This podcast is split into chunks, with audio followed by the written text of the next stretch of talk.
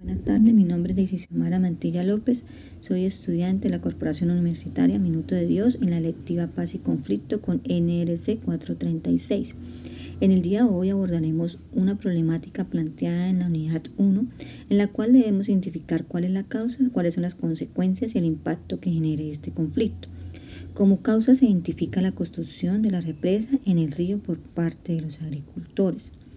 De esta genera unas consecuencias. Como primera consecuencia es en comparte de los ganaderos, ya que a la construcción de esta represa generó un límite de acceso de agua fresca para el ganado y asimismo se afectó el riego del pasto natural. Como una segunda consecuencia se puede identificar la división de la comunidad al perder la armonía entre ellos. Como tercera consecuencia se vieron afectados comerciantes y trabajadores en cuanto a sus negocios. El impacto que genera este conflicto es que se ve afectada la eh, comunidad, tanto para ganaderos, comerciantes y trabajadores.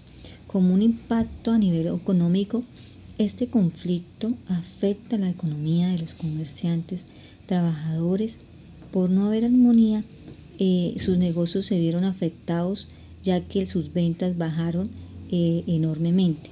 En cuanto a un impacto a nivel social, eh, hay una tensión y división entre los ganaderos y agricultores, el cual lleva muchos años y no se ha podido resolver.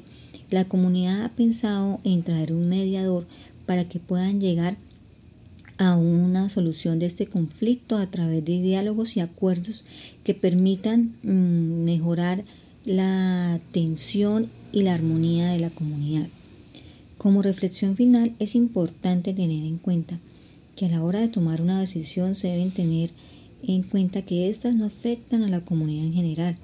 Me parece un poco egoísta la construcción de la represa por parte de los agricultores, ya que solo tuvieron en cuenta sus intereses y no les importó que estos afectaran a los ganaderos, a los comerciantes y trabajadores, lo cual llevó y ocasionó un conflicto que al final se ve afectada a la economía y la armonía de la comunidad.